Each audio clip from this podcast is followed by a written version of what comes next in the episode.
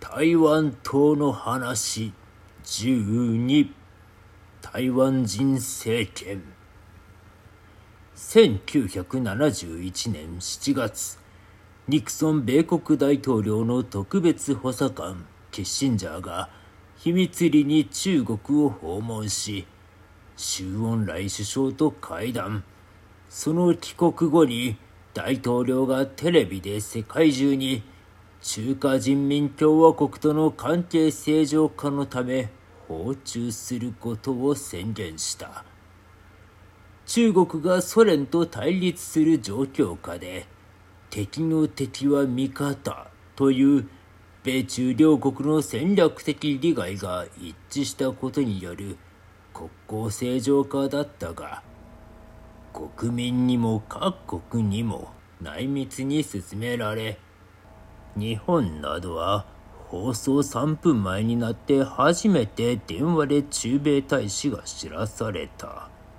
この出来事は後にニクソンショックと呼ばれる。東西冷戦下の外交革命となる歴史的事件だった。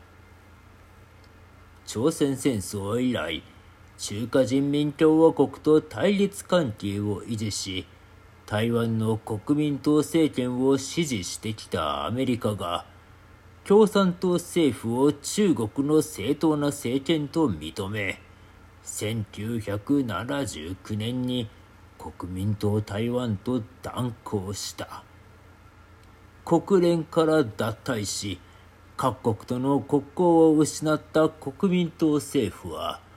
当然ながら国際社会から孤立することになったがくしくもこの状況が台湾に民主化をもたらすことになる。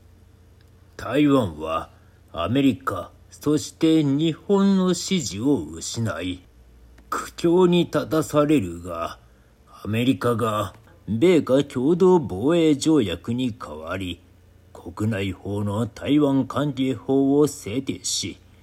国民党政権ではなく、台湾住民と米国の関係を維持することにしたため、台湾島の経済的、軍事的な危機は回避された。しかも、この法律には全ての台湾住民の人権を守ることが明記され、後のレーガン大統領による台湾の民主化促進を台湾当局に求める勧告へとつながったのだ。だが、アメリカのこうした動きの背後には、228事件以後、日本やアメリカで台湾の民主化と独立を訴え続けた在外台湾知識人による米国政府へのロビー活動と台湾で命がけの政治運動を続けてきた国民当該人士の血の犠牲があった。アメリカの要請を無視できなくなった中華民国総統の小警国は